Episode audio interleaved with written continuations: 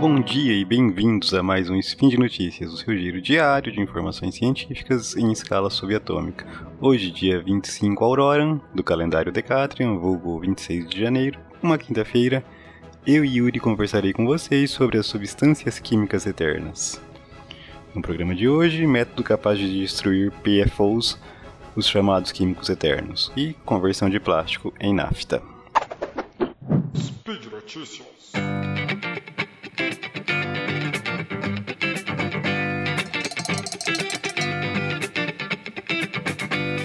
Meus amigos, os perfluoroalcalil ou os polifluoroalcalil são substâncias químicas que vêm sendo detectadas em virtualmente todas as amostras analisadas, né? Amostras de solo, de água, de, até amostras de ar, é, independente da localização geográfica. Isso inclui amostras de locais sem proximidades de pontos de utilização, né, tipo uh, Antártida. Então, realmente, esses poluentes estão por toda parte. É, essa classe de substância, ela engloba milhares de potenciais contaminantes ambientais, com muito, muitos deles, embora muitos deles serão aprovados para o uso, né?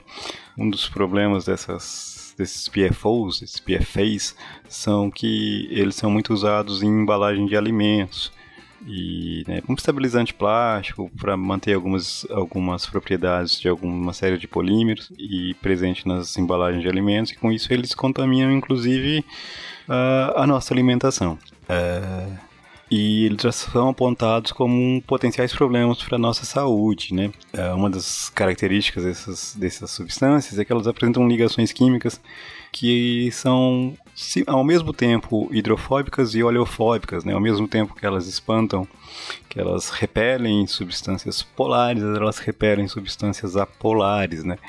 Isso as torna bastante persistentes no ambiente, né? Faz com que elas reajam muito pouco e por isso que elas têm esse são conhecidas como os químicos eternos. Né? Virtualmente ficariam na natureza por eternamente.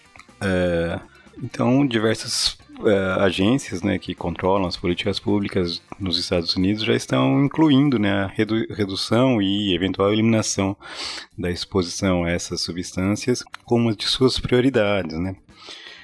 Uh, atualmente, a exposição à água contaminada com esses poluentes é, é, realidade em praticamente todos os Estados Unidos, ou pelo menos em todas as amostras analisadas.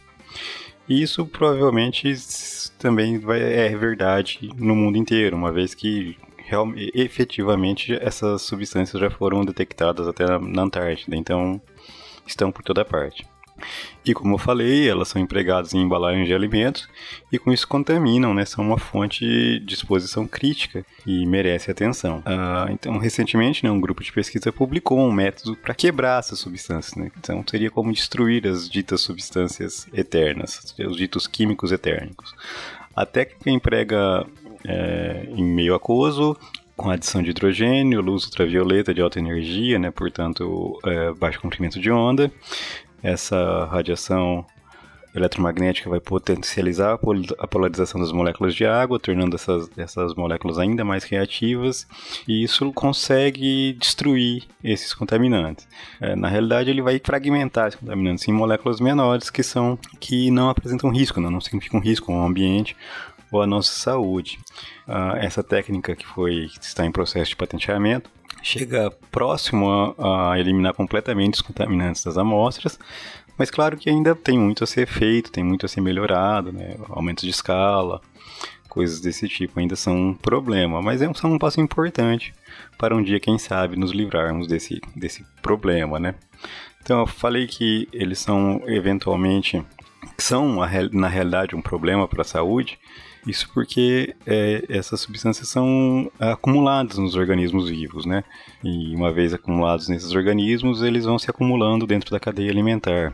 E entre os problemas que já são relacionados a, a níveis elevados é, dessas substâncias nos, nos, nos organismos, né, estão a redução da fertilidade, a aumento da pressão arterial de gestantes, atraso no desenvolvimento cognitivo das crianças, redução do peso de bebês, ah, uma puberdade acelerada. Bom, existe uma série de problemas já que apresentam correlações bastante fortes com a concentração dessas substâncias no organismo humano. Por isso, ele realmente é um problema de saúde pública e que já acende alertas nos Estados Unidos e em diversos outros países. Ficam, estão atentos para tentar reverter esse problema.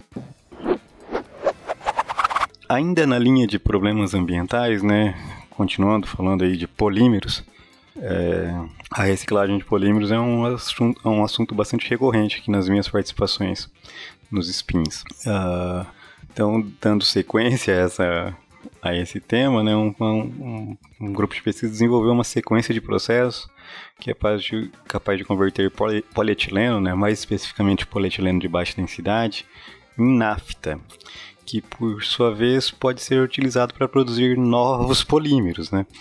Então seria como um processo, ah, bom, o processo usa catalisadores com zeólidas, nanopartículas de platina, silica, é, silicatos, uma série de coisas assim, uma série de, de elementos, né, uma série de catalisadores.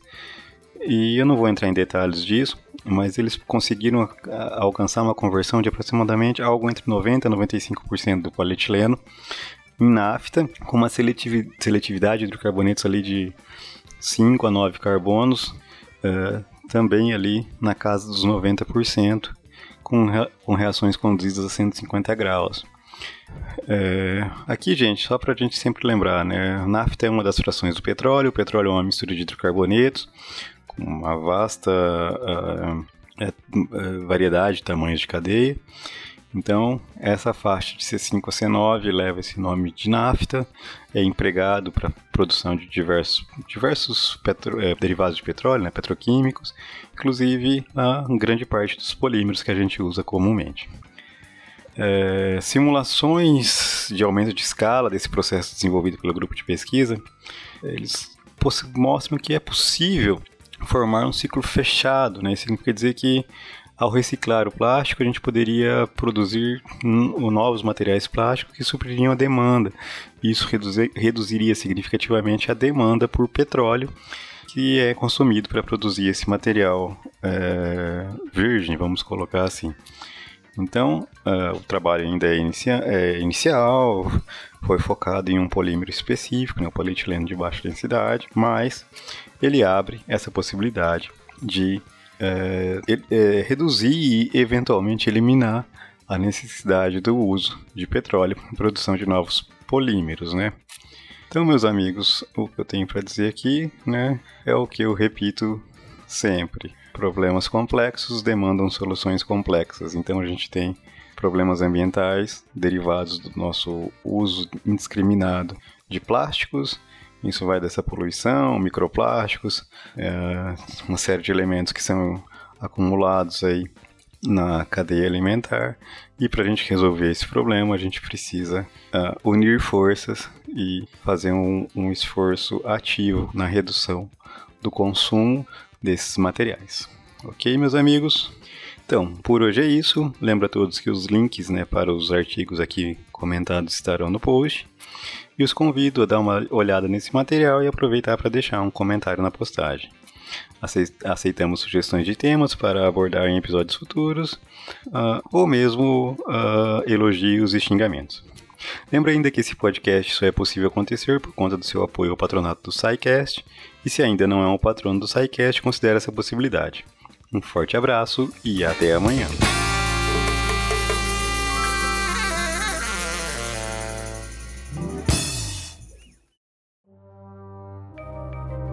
Este programa foi produzido por Mentes Deviantes. deviante.com.br